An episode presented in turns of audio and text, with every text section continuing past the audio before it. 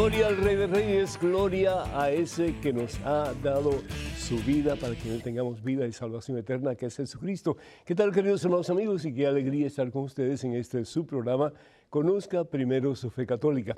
Y pues estamos ya en la tercera semana de Adviento, como pasa el tiempo, ¿no es cierto?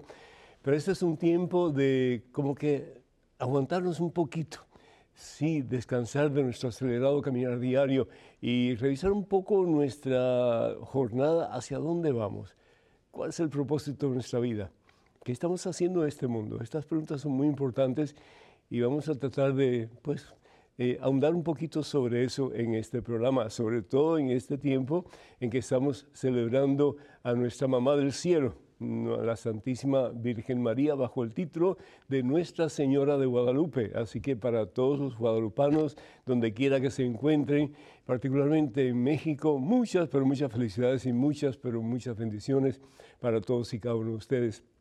Doy gracias a Dios por esta tercera semana de Adviento en que seguimos preparándonos para la venida de Jesús, no tanto al mundo, que es bien importante, pero a tu corazón y al mío, a tu vida y a la mía. Que podamos decir como María Santísima, mi alma proclama la grandeza del Señor, mi espíritu se goza, mi espíritu se goza en el Dios que me salva. ¿Y cómo lo podemos hacer?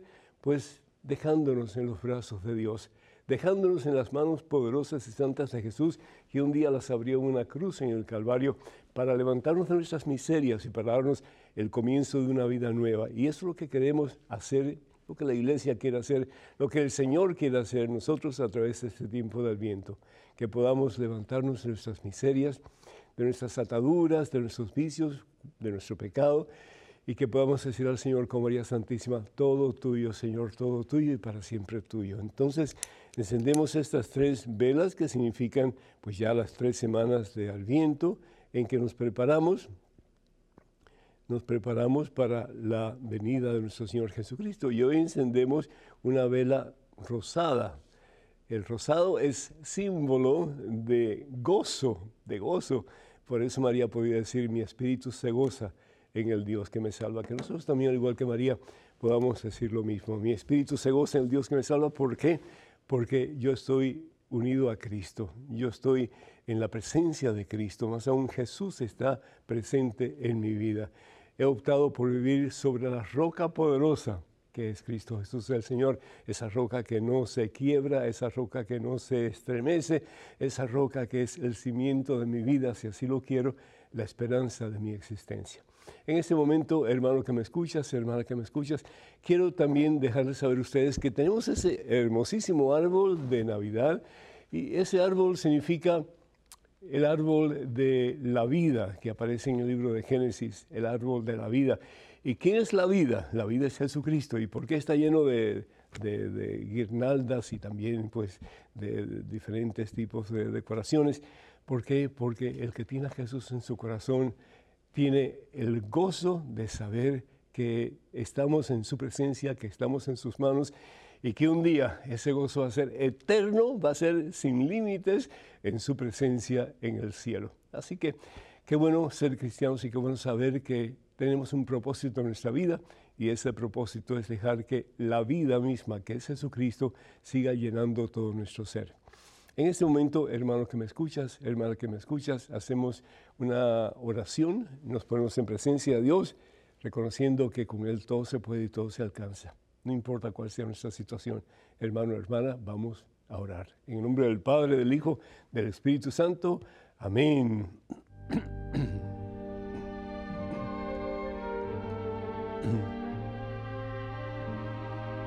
Alabado sea Señor, gloria, gloria, gloria a ti, mi Señor Jesús. Bendito seas mi Dios. En los momentos de alegría, en los momentos de gozo, en los momentos de victoria, que podamos, oh Dios, darte gloria, reconocer que tú eres el Dios de la vida, el Dios del poder, el Dios de la victoria, que no hay nada ni nadie sobre ti, Señor. Y en los momentos difíciles de nuestra vida, alzar nuestros ojos a ti, como nos tenías siempre levantados nuestra Santísima Madre, la siempre Virgen María, mirándote a ti, Señor, descubriéndote a ti en cada evento y circunstancia de nuestra vida, para poder entonces, como María, llevarte, Señor, a la presencia de otras personas que te buscan con sincero corazón. Ahí vemos un niño que nos representa a todos, no necesariamente a Juan Diego, nos representa a todos nosotros. El niño que quiere acercarse a su mamá del cielo, María Santísima. El niño que ruega no solamente por él, pero también por su familia, por sus padres, por sus hermanitos. Qué hermoso si nosotros pudiéramos tener esa actitud de ese niño, de mirar con ojos de amor a nuestra Santísima Madre, sabiendo que ella no es una diosa, sabiendo que ella en sí no tiene poder alguno, que el poder lo tiene Dios, pero que ella, al igual que la luna que refleja el sol, ella refleja la luz de la vida, la luz del mundo, que es Jesucristo nuestro Señor. Y si tenemos a Jesús como luz en nuestra vida, no caminaremos en tinieblas. De la mano de María, de la mano de Jesús, caminaremos hacia la meta que Dios tiene para nosotros, que es la vida eterna, que es la luz eterna, que es el cielo. Bendice, Señor, a cada uno de tus hijos, de tus hijas en abundancia en estos momentos. El que se siente caído, levántalo, Señor. El que se siente triste, dale gozo, Señor. Al que se siente herido físicamente, restaura su salud. Y al que se siente lejos de ti, Señor, dale la fuerza y el poder de tu Divino Espíritu para que hoy sea el principio del resto de su vida. Poniéndose en tus manos, Señor, sabiendo que esas manos que un día se extendieron una cruz en el Calvario para darnos vida, esas manos, Señor, quieren rehacer nuestras vidas como el barro en manos del alfarero, para hacer de nosotros imágenes y semejanzas de ese a quien proclamamos Rey y Señor de nuestra vida, que al fin y al cabo es Jesucristo. A Cristo que vive, gloria, honra y honor por los siglos de los siglos. Amén, bendito sea Dios. Amén, bendito sea el Señor. Me encanta esa, esa imagen del niño, pues frente a nuestra mamá del cielo, María Santísima, orando, sí, orando. Y cuando nosotros oramos, nos acercamos a Dios y María Santísima se une a nuestra oración para pedirle a su Hijo Jesús por nuestras necesidades. Qué hermosura, bendito sea el Señor. Damos gracias a Dios, hermanas y hermanos, por todos ustedes que nos escriben, que nos llaman por teléfono, que nos mandan algún tipo de eh, notificación vía eh, correo electrónico. Muchísimas gracias porque cuando ustedes nos piden que nos unamos a ustedes en oración, para nosotros es un privilegio, porque qué, qué hermoso saber que estamos unidos con ustedes en sus peticiones, sobre todo cuando esa petición es para el bienestar de ustedes, de su familia, en relación a nuestra salvación, que al fin y al cabo es el propósito de nuestra oración en sí. Porque podemos pedirle muchas cosas al Señor, pero lo más importante es, Señor, guíanos en el camino de la salvación. Guíanos en tu camino, Señor. Damos gracias a Dios por María Guadalupe de Groveland, Florida, que pide oración por ella. Dios te bendiga, María, en abundancia a ti y a toda tu familia. Jesús Rodríguez Díaz eh, también escribió, eh, pues pidiendo, eh, estuvo en Tierra Santa, por cierto, con su parroquia, y no se puede explicar, es una experiencia única, dice él, aconseja a todos que vayamos por lo menos una vez en la vida a Tierra Santa. Yo me uno a él para decirles que es un regalo que no tiene, no tiene precio, hermanas y hermanos, porque ahí vemos la Biblia como se abre delante de nosotros y podemos estar en lugares fabulosos, transformadores, donde Jesús, nuestro Señor, hizo maravillas. Damos gracias al Señor por eh, a Ricarda de Garden, Texas, que pide oración por ella, por sus hermanos eh, Romaldo y Marcelino, y también por su sobrino Marcelino Jr., que el Señor bendiga a todos abundantemente. Alonso Rivera pide también que Dios le bendiga de donde quiera que, vaya. Pues muchísimas gracias, eh, que Dios te bendiga a ti también, a tu familia. A Teodolina Elizabeth de Elizabeth, New, York, New Jersey, perdón. Pido oración por ella y por el alma de su esposo Donaldo, que Dios le bendiga con la corona de los santos que es el cielo y a ti también, mi hija, y a tu familia. Y Jaime Cruz anhela realizar un viaje a Tierra Santa con su esposa, pues uh, eh, mucho al Señor que así sea y que sea pronto para que puedan juntos como pareja disfrutar de ese amor incondicional que vamos a encontrar en Tierra Santa, que es el amor de Dios, el amor de Cristo Jesús. Y Sandra de Atlanta, Georgia, pide oración por su esposo, José Luis, que Dios lo bendiga en abundancia, y también por ti, Sandra. Y también pedimos por todos aquellos que solicitan oración a través de nuestras redes sociales. Recuerden, por favor, que los únicos medios oficiales de las redes sociales de este servidor son los siguientes. Estamos en Facebook, comuníquense con nosotros a través de facebook.com diagonal. Pedro Núñez, facebook.com diagonal. Pedro Núñez. Estamos también en Twitter, en Instagram y en YouTube. Comuníquense con nosotros yendo a Padre Pedro Núñez, Padre Pedro Núñez. Acuérdense que en Estados Unidos la ñ no existe, así que es una N lo que tenemos, lo que, tenemos que, que, tener en cuenta. Bueno, también por favor tengan mucho cuidado con perfiles falsos que piden dinero en mi nombre. Eso nunca lo haríamos a través de este medio o estos medios que acabo de mencionar. Nuestra Santísima Madre, cuando se encuentra con, con Juan Diego, Juan Diego iba para sus clases de, de catecismo y se encuentra con Juan Diego y entre las cosas que le pregunta, una que a mí me llama mucho la atención es, hijo, ¿a dónde vas? Hijito, ¿a dónde vas? Y yo creo que esa es una pregunta que debemos nosotros de enfrentar en algún momento de nuestra vida. ¿A dónde voy? ¿A dónde voy? ¿Qué estoy haciendo con mi vida? Y la vida, hermanos y hermanos, pasa fugazmente. Eh, acuérdense que hace muy poco parece que comenzamos el año y ahora pues como que ya está terminando el año y nos estamos preparando para el siguiente año. Y yo a veces como que me acuesto y digo, caramba, pero parece que me acosté hace un ratito nada más y me levanto y vuelvo a acostarme y vuelvo a levantarme. El tiempo pasa vertiginosamente, sí, muy rápido. Y la pregunta de nuevo es, ¿hacia dónde vas? ¿Hacia dónde voy? ¿Hacia dónde vamos? ¿Hacia dónde dirigimos nuestros pasos? Y realmente pues hay dos opciones nada más. Y la palabra de Dios bien claro nos dice en el Evangelio según San Mateo capítulo 7, versículo 13 y 14. Y les voy a leer si ustedes me permiten, porque creo que es muy, muy importante. Dice así, entren por la puerta angosta, es decir, caminen en pos de la puerta angosta. ¿Y quién es la puerta angosta? Jesucristo. Él es la puerta angosta. ¿Por qué? Porque es difícil, hermanos y hermanos, ser cristiano. Es muy difícil. Ser cristiano significa ser como Cristo. Y el Señor Jesús lo dice en el Evangelio según San Lucas. El discípulo no puede ser diferente al maestro. No puede, no puede. No nos podemos dar el lujo de ser diferente al maestro. Más aún, si nos dejamos formar, dice el Señor, llegaremos a ser como el maestro. Eso es tremendo. Es decir, poder amar como Jesús. Eso es para muchos imposible. Alguien me preguntó una vez, Padre, yo creo que nadie puede ser santo. Es decir, yo creo que nadie puede alcanzar la santidad en este mundo. El Señor Jesús dice lo opuesto. Él dice que sí se puede. Sean santos como mi Padre es santo, sean perfectos como mi Padre es perfecto, dice el Señor Jesús. Y más aún dice Dios, ¿verdad? Porque yo ya ve tu Dios soy santo, sean santos como yo soy santo. Es decir, se puede, se puede. Pero nos hemos enfrascado en la eh, idea pesimista de que no podemos. Entonces tratamos de vivir una vida cristiana, pero mediocre, mediocre. Y esa vida cristiana mediocre no es bíblica, para nada. ¿sí? O calientes o fríos, dice el Señor.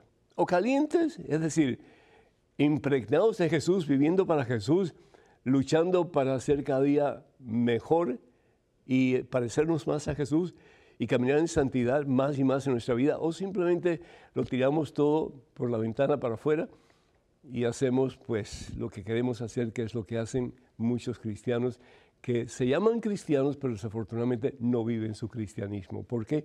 Porque no están imitando a Jesús. Ah, padre, pero yo no mato a nadie, yo no robo, yo soy buena gente, voy a misa de vez en cuando. Pero eso no es lo que Dios quiere. Dios quiere que al verte a ti la gente pueda ver un reflejo de Cristo. Eso es lo que Dios quiere. Entonces aquí la palabra de Dios nos dice, entren por la puerta angosta. Es difícil, pero sí se puede. Para Dios no hay imposible. ¿sí? Lucas capítulo primero, versículo 37. Para Dios no hay imposibles, hermano. Y dice la palabra de Dios entonces, y la puerta y el, el espacio del camino es muy, muy reducido. Y son muchos los que pasan por el camino ancho, y que es cabroso el camino que conduce a la salvación, y que pocos son los que lo encuentran. Ah, y el Señor Jesús por eso nos dice también en el Evangelio según San Mateo, el capítulo 7, simiéntense en la roca, simiéntense en la roca, desde hoy en adelante. Que este tiempo de viento sea un comienzo en nuestra relación con Jesús. Que al igual que María Santísima, que estuvo cimentada en la roca toda su vida, la que podía decir, he aquí la sierva del Señor, haz conmigo lo que tú quieras, le dijo al ángel, realmente le está diciendo eso a Dios, haz conmigo lo que tú quieras.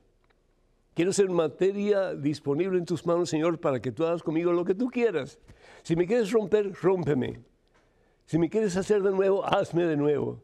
Si me quieres cambiar lo que quieras cambiar, tú eres el dueño de mi vida, haz conmigo lo que tú quieras. Qué hermoso sería tener esa actitud siempre, porque con mucha frecuencia nos quejamos de Dios porque no cumple con nuestras peticiones. Y si Dios no cumple con nuestras peticiones, dejo de creer en Dios dejo de creer en Dios. O dejo de encender una vela a Dios, como si Dios le interesara la vela que tú vas a prender. A Dios lo que le interesa es tu alma. Y por eso María Santísima viene a México para hablarnos de Jesús y para pedirnos que edifiquemos un templo en el Tepeyac. Pero ¿para qué ese templo? Para que adoremos a Dios. María simplemente es un instrumento en las manos de Dios. María viene a mostrar su amor.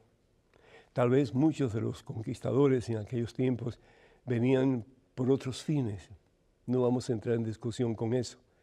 Pero María Santísima venía con un propósito, con una razón, y era preguntarnos a nosotros, ¿hacia dónde vas?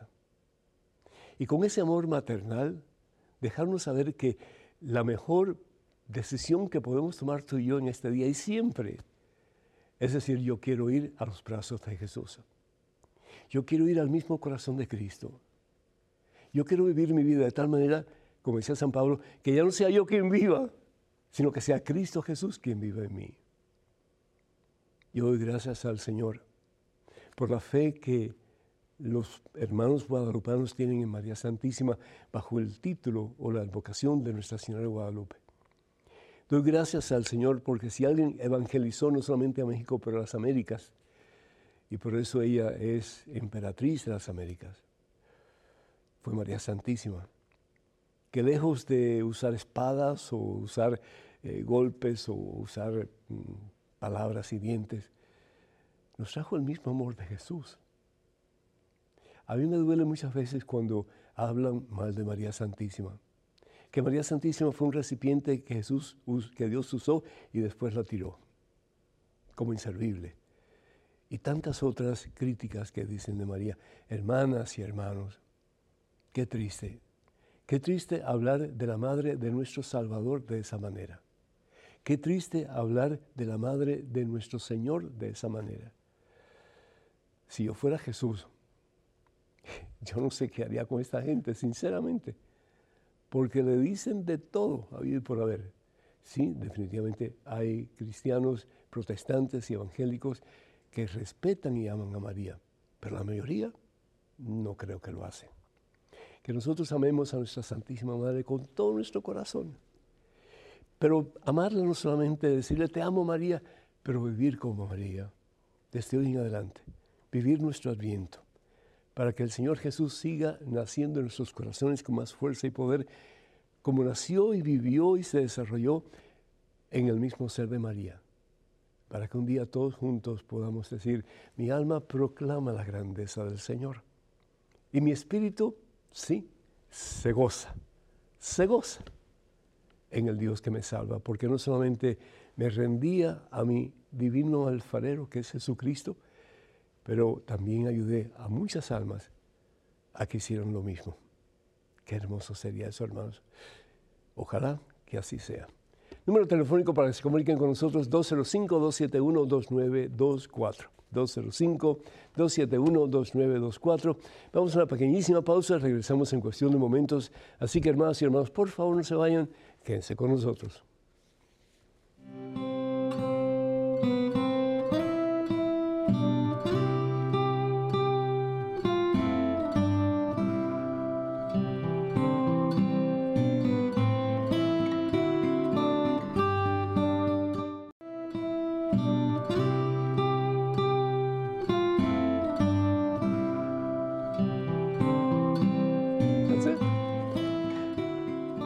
Sea Jesucristo, gloria al Rey de Reyes, gloria a mi Jesús, mi Señor, mi dueño, mi amo y mi Dios. Así sea, bendito sea Dios.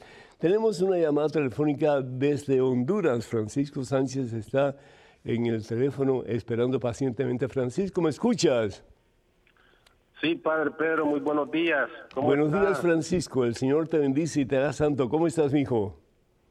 Pues gracias al Señor, muy bien. Aquí estamos eh, con la fe renovada, fortalecida por, por Dios. Qué me alegro, Francisco, qué me alegro. Pues muchas bendiciones para ti, para tu esposa, para toda tu familia. ¿Y qué quisieras compartir con nosotros en el día de hoy? Eh, bueno, padre, eh, quisiera hacer la, una, una pregunta relacionada con el reciente viaje de peregrinación que efectuamos a, Tierra Santa. Todos los sitios pues nos impresionaron mucho, pero en particular yo quería hacerle un interrogante con relación a, a, la, a la capilla de Adán, que se encuentra ubicada en, el, la iglesia del Santo Sepulcro.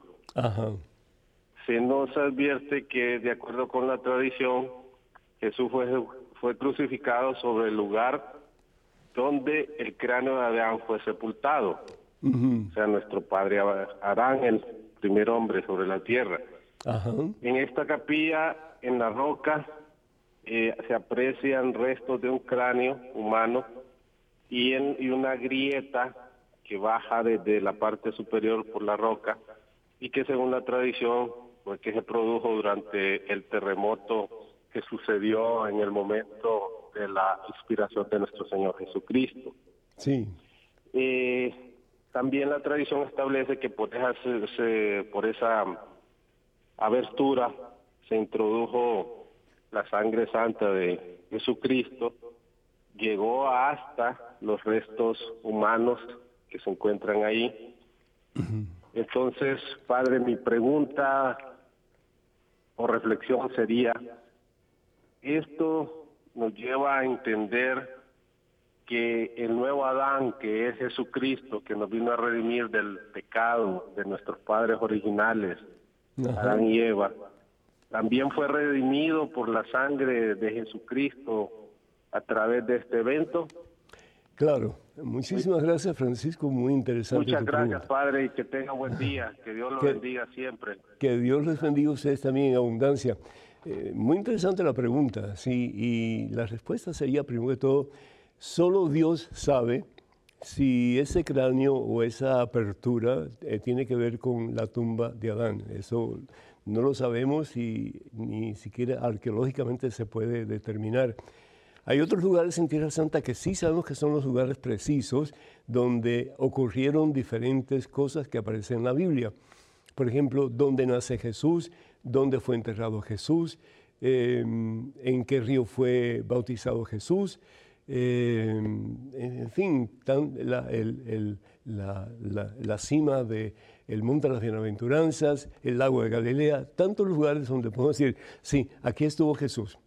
¿Y por qué lo sabemos? Porque desde el principio de la cristiandad, los cristianos solían ir a los lugares que consideraban santos. ¿Por qué? Porque en alguna forma Dios había eh, revelado algo a las personas de aquellos tiempos. Por ejemplo, eh, sabemos que en, Nazaret, en el lugar donde hoy está la Basílica de la Anunciación, pues ahí fue donde el ángel se le aparece a María Santísima y ahí está la casa de María, ¿no?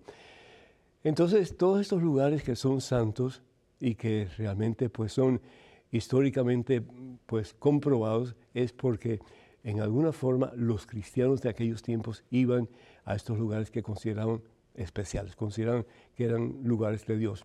Hasta que se construye eh, la primera iglesia o el primer templo, que es la iglesia o el templo o la basílica de la Natividad, que es el lugar donde Jesús nace.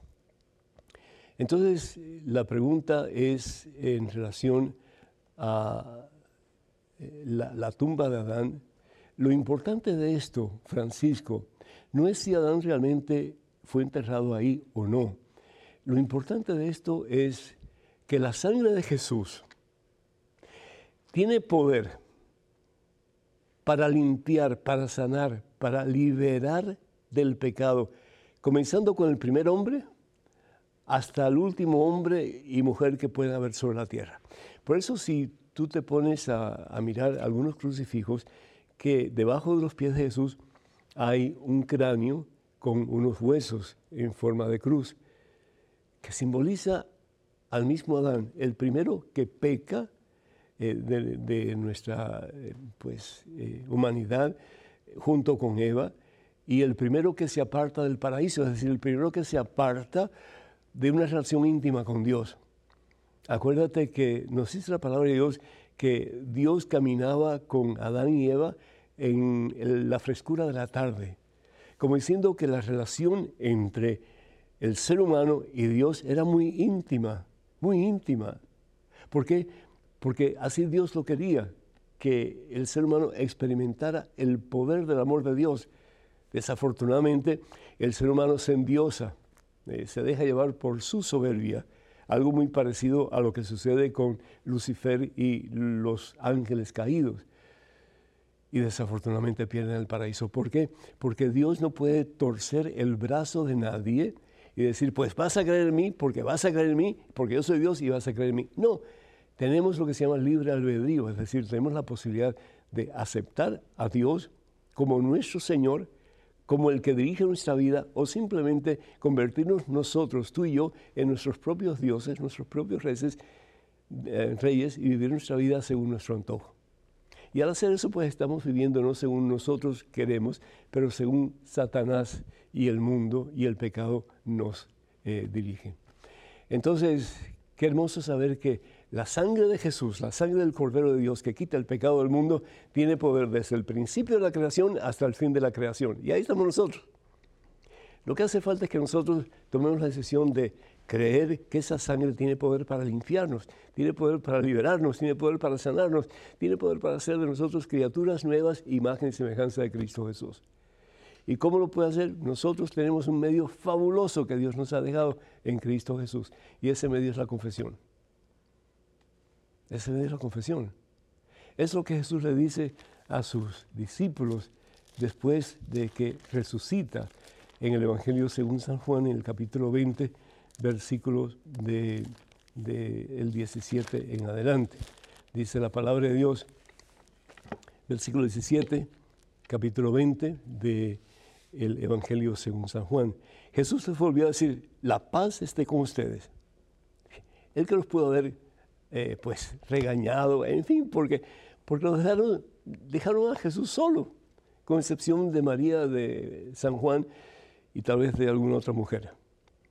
Pero Jesús le vuelve a decir, la paz esté con ustedes. Como el Padre me envió a mí, así yo los envío a ustedes. Y no solamente para reconciliar y para sanar y para perdonar, pero para amar con el corazón de Dios.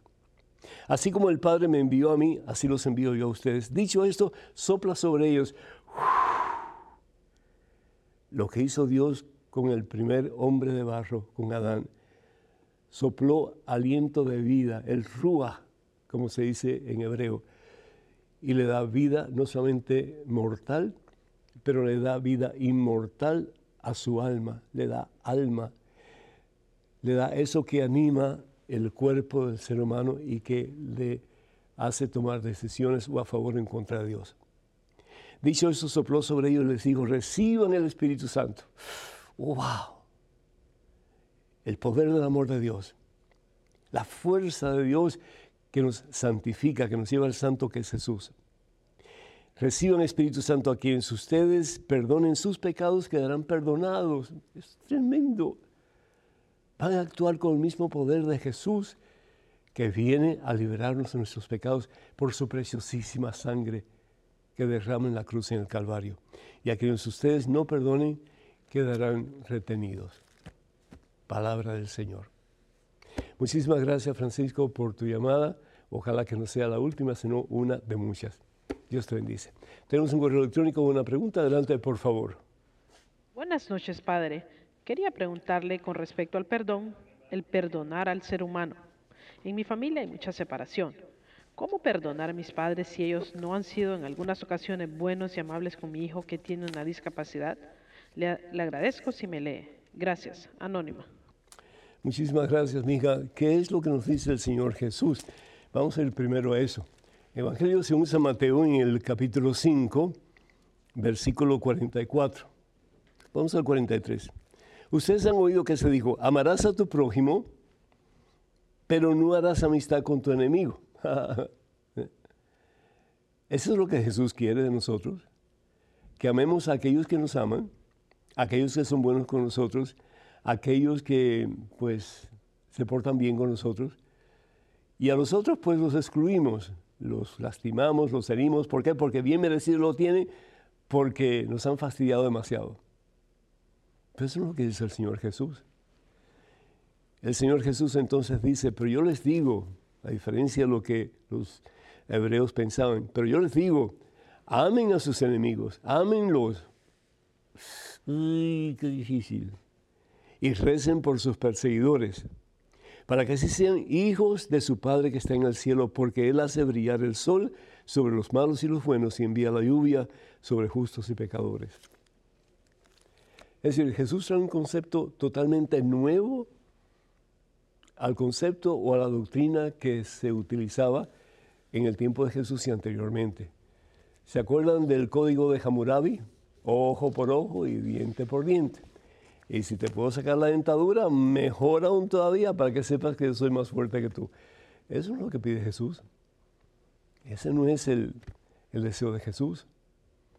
Jesús más bien nos pide lo que dice San Pablo. Vamos a la carta de San Pablo a los romanos en el capítulo 12, versículo 14. Dice la palabra de Dios, bendigan a quienes los persigan, bendigan, no maldigan. Alégrense con los que están alegres, lloren con los que lloren. Es decir, ponte los zapatos del otro, porque esa persona actúa así. Hay una oración de los nativos de aquí de Estados Unidos que dice, Padre, déjame caminar una milla en los mocasines de mi hermano antes de criticarlo. Es decir, déjame ponerme en su lugar por un tiempo y reconocer por qué realmente está actuando así antes de criticarlo. Y yo estoy seguro que te duele mucho que critiquen a tu hijo, sin lugar a dudas. Pero ¿por qué lo hacen? ¿Te has preguntado eso alguna vez genuinamente? ¿Por qué lo hacen? Ellos seguro que también sienten dolor, al igual que sentiste tú, pero desafortunadamente no sienten el gozo que tú sientes hoy día, sabiendo que tu hijo, lejos de ser un fastidio, se ha convertido en una gran bendición de Dios. Amén.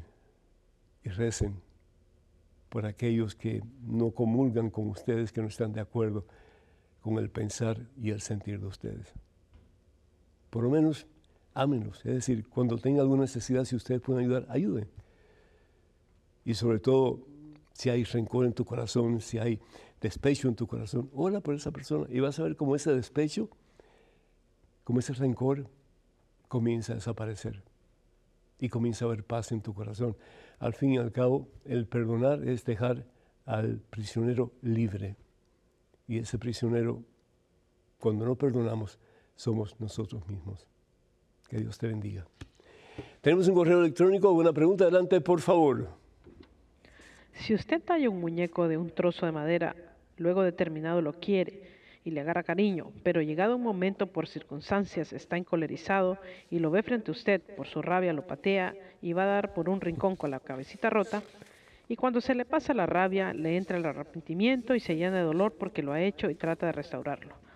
Creo que así nos trata Dios. ¿Usted qué dice, Padre Pedro? Carlos Gavilano, desde Ica, Perú. Carlos, tú no eres un muñeco en la mano de Dios, hermano, ni yo tampoco. Somos hechura de Dios, imagen y semejanza de Él. Somos la cúspide de la creación de Dios. Dios ni nos patea, ni nos ah, echa al suelo, ni nos tira, ni nos rompe. No, Dios no hace eso en absoluto, por el contrario. Dios da su vida en una cruz en el Calvario, para que en Él tengamos vida y salvación eterna, nos dice la palabra de Dios. Así que te pido en nombre del Señor Jesús que reexamines tu teología ah, o tu filosofía, porque está muy en desacuerdo con lo que Dios pide. Y lo que Dios pide, primero que todo, es que reconozcamos que Él es amor. La palabra de Dios nos dice en la primera carta del apóstol Juan, capítulo 4, versículo 16, Dios es amor, Dios es amor. Como escribía eh, el Papa Benedicto XVI en su encíclica, Deus es caritas, Dios es caritas, Dios es amor. ¿Y qué es el amor? Tenemos que ir entonces a la carta, primera carta de San Pablo a los Corintios, el capítulo 13. El amor es paciente, el amor es servicial, el amor mm, lo espera todo, el amor nunca pasará. El amor desea lo mejor para otra persona. El amor, dice eh, el apóstol Juan, es Dios, porque Dios es amor. Y el que permanece en el amor, permanece en Dios y Dios en él. Qué hermoso. Entonces, lejos de tratarnos como un muñeco que cuando tiene rabia lo pisotea y lo rompe. No, Dios es el que se deja romper y se deja pisotear y se deja escupir y destruir prácticamente su cuerpo por amor a ti, por amor a mí. Qué hermoso si tú y yo comenzáramos a, a vivir al estilo de Jesús. Claro que va a doler, claro que va a ser difícil, Claro que esos que dicen, no, si tú crees en Jesucristo, vas a tener un carro nuevo, vas a tener una casa nueva, vas a tener dinero en el banco, bla, bla, bla. No, eso no lo dice el Señor. El Señor lo que dice es, si quieres seguirme, si quieres. Si no, no me sigas, cosa tuya. Pero si quieres seguirme, carga con tu cruz y ven en pos de mí. Y la cruz no es nada agradable, sobre todo la cruz que cargó Jesús nuestro Señor no era nada agradable. Se le hundía en su piel, se le hundía en su hombro. Y esa es la cruz que representa tus pecados y los míos y los del mundo entero. Se le hundía, demasiado pesados. El profeta Isaías capítulo 53, versículo 4 y 5. Por sus llagas hemos sido sanados. Y Dios quiere, Jesús quiere que nosotros ayudemos a otros a cargar con sus cruces, no solamente la nuestra, pero también la de los demás. Ayudarlos en todo lo que podamos. ¿Para qué? Para que dejemos de sentirnos como muñecos que somos zarandeados o pateados por Dios. Dios no hace eso. Pero el ser humano sí lo hace. Que entonces aprendamos de Jesús para cargar con el dolor de los demás, para levantarlos de sus miserias, para cambiar sus vidas podridas en el pecado y ayudarles a resucitar a una vida nueva. Es lo que quiere Jesús, sabiendo que no lo haremos solos, que no vamos a levantar al caído solos, que no vamos a sanar a los que están enfermos solos, que no vamos a salvar a los que están perdidos solos, que es Jesús quien lo quiere hacer y lo quiere hacer a través de ti y a través de mí.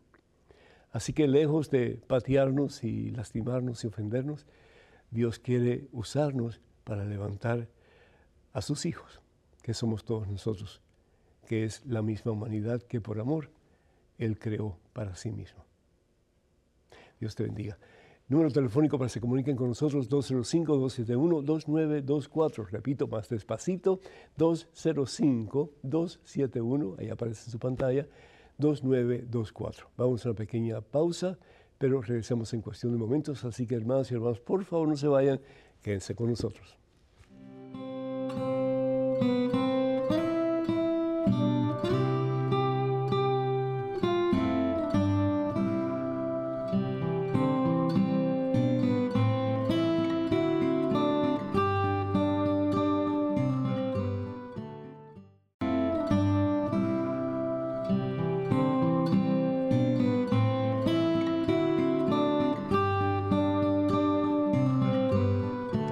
Gloria al Rey de Reyes, gloria al Señor de Señores, Jesucristo.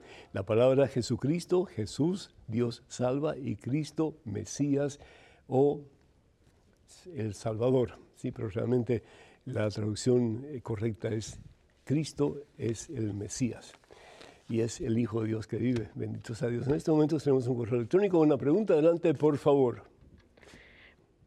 Hola, el párroco de mi iglesia dijo en un sermón algo desconcertante. Afirmó que los divorciados en nueva unión, o sea, personas que se casaron, se divorciaron y ahora conviven con otra persona, no están en pecado.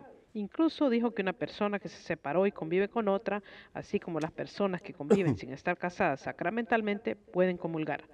Hasta donde yo sé, esto no es cierto. Al final de la misa, una persona habló respecto a un grupo llamado el Pozo de Siquem en el que están estudiando la posibilidad que las personas que conviven sin casarse y los divorciados en nueva unión puedan comulgar. Y el obispo de mi diócesis apoya esto. Según dijeron en la misa, aparentemente esto está basado o inspirado en Amoris Leticia. Yo no entiendo. ¿Esto es correcto o incorrecto? Y de ser correcto, ¿qué puedo hacer yo como simple laica para hacer que vean en el error en que se encuentran y dejen de confundir a la gente? ¿El Papa sabe esto? Gracias, Jessica. Jessica, muchísimas gracias por esa pregunta tan larga, pero al mismo tiempo tan importante. Eh, tenemos que tener en cuenta que el Papa, cuando dice o escribe algo, puede ser malentendido. El Papa no puede desviarse de la doctrina católica que dice que para poder recibir la Santa Eucaristía tenemos que estar en estado de gracia. San Pablo lo asegura diciendo lo siguiente en 1 Corintios capítulo 11, eh, comenzando, bueno, eh, puedes leer desde el 23 en adelante, versículo 23, pero fíjense, yo voy a leer desde el 26 en adelante. 1 Corintios capítulo 11, versículos 26 en adelante. Fíjense bien, dice San Pablo, cada vez que comen de este pan, refiriéndose al pan eucarístico, a la hostia, ¿verdad? Y beben de esta copa, están proclamando la muerte del Señor hasta que venga. Es decir, no es un pedazo de pan cualquiera, no es un poco de vino cualquiera. Ese pan y ese vino por obra y poder de Dios, han sido transformados por el mismo Señor en su cuerpo y en su sangre. Y hay personas que pueden decir, pero yo veo que es un pedazo de pan, yo veo que es un poco de vino. Sí, pero para Dios no es imposible. Evangelio según San Lucas capítulo 1 versículo 37. Y Dios puede hacer lo que Él quiera para bien nuestro. Es decir, luce como comida, huele como comida, sabe como comida, pero es la comida que viene a nosotros a través del el cambio que Jesús ha efectuado en esa comida que es su propia vida, su propio cuerpo y su propia sangre. Por lo tanto, dice eh, San Pablo, el que come el pan o bebe de la copa del Señor indignamente, es decir, en pecado, peca contra el cuerpo y la sangre del Señor. Si yo estoy cohabitando con una persona con la que no estoy casado, yo estoy fornicando, ¿no es cierto? ¿Y qué es la fornicación? La fornicación es tener relaciones sexuales ilícitas, es decir, fuera del matrimonio sacramental. Tan sencillo como eso. Ahora, el Papa lo que dice en eh, este documento, eh, que fue enviado a todos los obispos del mundo, es que tengan misericordia con las personas que están en ese estado y que les ayuden para que puedan pues, normalizar su relación de pareja y puedan casarse debidamente ante los ojos de Dios. Estamos conscientes de que existe eso que se llama la nulidad del matrimonio. Es decir, si están casados por la iglesia anteriormente y el matrimonio fracasó por la razón que sea, pues examinemos y tratemos de ver si realmente hubo ahí un sacramento, es decir, un matrimonio de acuerdo a la voluntad de Dios o no. Eh, si el hombre, por ejemplo, em, pues uh, saca un machete o un cuchillo para eh, para agredir a su esposa, pues ahí no hay ningún sacramento, ahí no hay eh, un matrimonio cristiano, para nada, ¿verdad que sí? Eh, yo recuerdo, se lo he dicho anteriormente, aquel amigo que estaba pues en, en, el dormitorio donde yo estaba en la universidad y él se casó, pero dijo que no se imagine ella que va a ser la única mujer que voy a tener, puede tener otras. ahí desde el principio no hay un sacramento. Pero entonces la iglesia tiene en su benevolencia, en su misericordia, que ver cómo se le puede ayudar a estas personas para que puedan rehacer sus vidas eh, desde el punto de vista eh, espiritual y casarse, si así lo desean, por la iglesia, pero con la persona que realmente eh, Dios ha escogido para ellos. ¿Y cómo se puede saber si Dios ha escogido una persona para ti o no? Tiene que haber mucho, ah, mucho doblar de rodillas, sí, tiene que haber oración, tiene que haber discernimiento y tiene que haber pues un tipo de noviazgo sano, saludable, sin ir a la cama, en que la persona puede determinar si realmente esta es la persona que le va a ser feliz o no. Es decir, eh, estamos en una situación que hacemos las cosas a la inversa. Primero mm, se acuestan y después pues tratan de ver si realmente funciona el matrimonio o no. Y muchas veces el matrimonio no va a funcionar. ¿Por qué? Porque Dios no es parte de ese matrimonio. Y si Dios no es parte de ese matrimonio, pues entonces las cosas fracasan. Aún aquellos que se casan por la iglesia, lo pueden hacer desde el punto de vista de voy a lucir un traje de novia, voy a, hacer lo más importante en la iglesia en ese momento, pero si no estamos conscientes de que lo que vamos a hacer en el matrimonio es invitar a Jesucristo a que sea parte de nuestra relación matrimonial, estamos fracasando. Perdonen ustedes, estamos fracasando. Por eso hay tantos matrimonios que fracasan.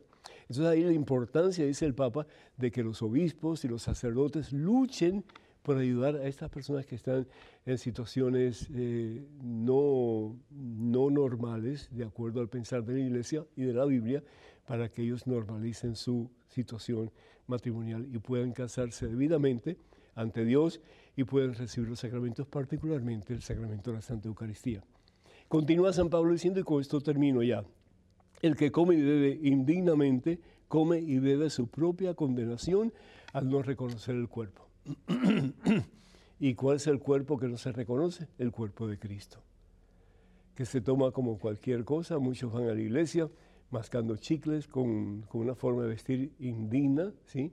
Eh, hoy día está de moda el tener agujeros en los pantalones y los escotes de las señoras son demasiado provocativos y cosas así. Es decir, eh, esa es la casa de Dios. Y la casa de Dios no solamente, sino que la puerta del cielo y cómo estamos viviendo nuestro cristianismo, cómo nos estamos comportando, qué clase de ejemplo estamos dando a aquellos que se fijan en nosotros para vivir de acuerdo a la voluntad de Dios. Todo eso es importante. Y aquellos que no se pueden casar por la iglesia en estos momentos, el párroco sí puede determinar si ellos no están cohabitando, si no están viviendo juntos, esposo y esposa, marido y mujer, eh, y si no están casados por iglesia, pues no pueden, no pueden tener relaciones sexuales porque estarían fornicando. cada cual tiene que vivir en una, en una situación diferente, en una habitación diferente, por ejemplo. Entonces sí podrían recibir la Santa Comunión si el párroco acepta y aprueba esta situación y si tiene, piensa el que es necesario decir a la comunidad, estas personas están preparándose para recibir el sacramento del de matrimonio, pero en estos momentos, porque no están debidamente casados por la iglesia, han optado por separar cuerpos. Es fabuloso. Eso es un testimonio de vida cristiana. Que algunos piensen, bueno, y quién sabe por ahí, ¿verdad? Eh, pues que cada cual piense lo que quiera, pero lo importante es su relación delante de Dios, lo que va a hacer la diferencia. Bendito sea el Señor. Tenemos en estos momentos un correo electrónico. Una pregunta, adelante, por favor. Hola, ¿cuál es la disciplina de un exorcista? Oraciones, ayuno y meditaciones. Soy Fernando de Argentina y sirvo al Señor en el área de liberación. Fernando, muchísimas gracias, que Dios te bendiga, pues ah, eh, caramba, qué, bueno que, quieras ayudar en esa, en esa manera. Yo lo que sí te aconsejo es que hables con el sacerdote a quien le quieres prestar tu ayuda y que el sacerdote te entrene, pues todo lo que has dicho es muy bueno y necesario, ¿verdad? Pero hace falta una cosa más, no solamente el entrenamiento del sacerdote, porque es un campo muy, pero muy delicado pero también eh, necesitas la aprobación del obispo de tu diócesis. Sin la aprobación del obispo de tu diócesis, te vas a meter en situaciones difíciles y mm, aún peligrosas para tu alma. Así que ten mucho cuidado. Bendito sea Dios. Pues sí, hermanos y hermanos, vamos dando ya conclusión al programa de hoy. Queremos ah, dar las gracias a todos ustedes por haber estado con nosotros en todo este tiempo. Eh, en el Día de Acción de Gracias pediremos mucho por todos ustedes y el Día de Acción de Gracias para nosotros los cristianos debe ser todos los días, ¿verdad que sí?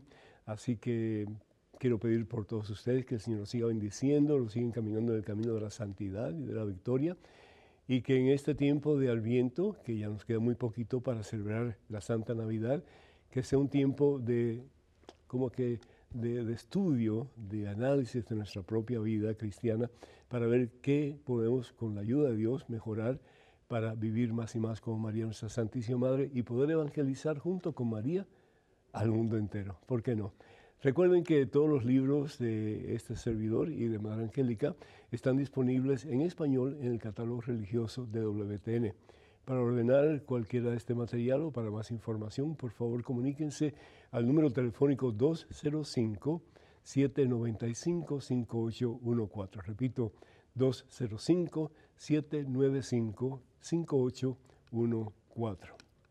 También quiero eh, recordarles que sus oraciones son muy importantes para nosotros y también pues sus donativos para poder seguir llevando al mundo la palabra de Dios Escriban con sus preguntas a padrepedro.ewtn.com, padrepedro.ewtn.com. Que el Señor os bendiga abundancia este y por siempre os colme su santa paz.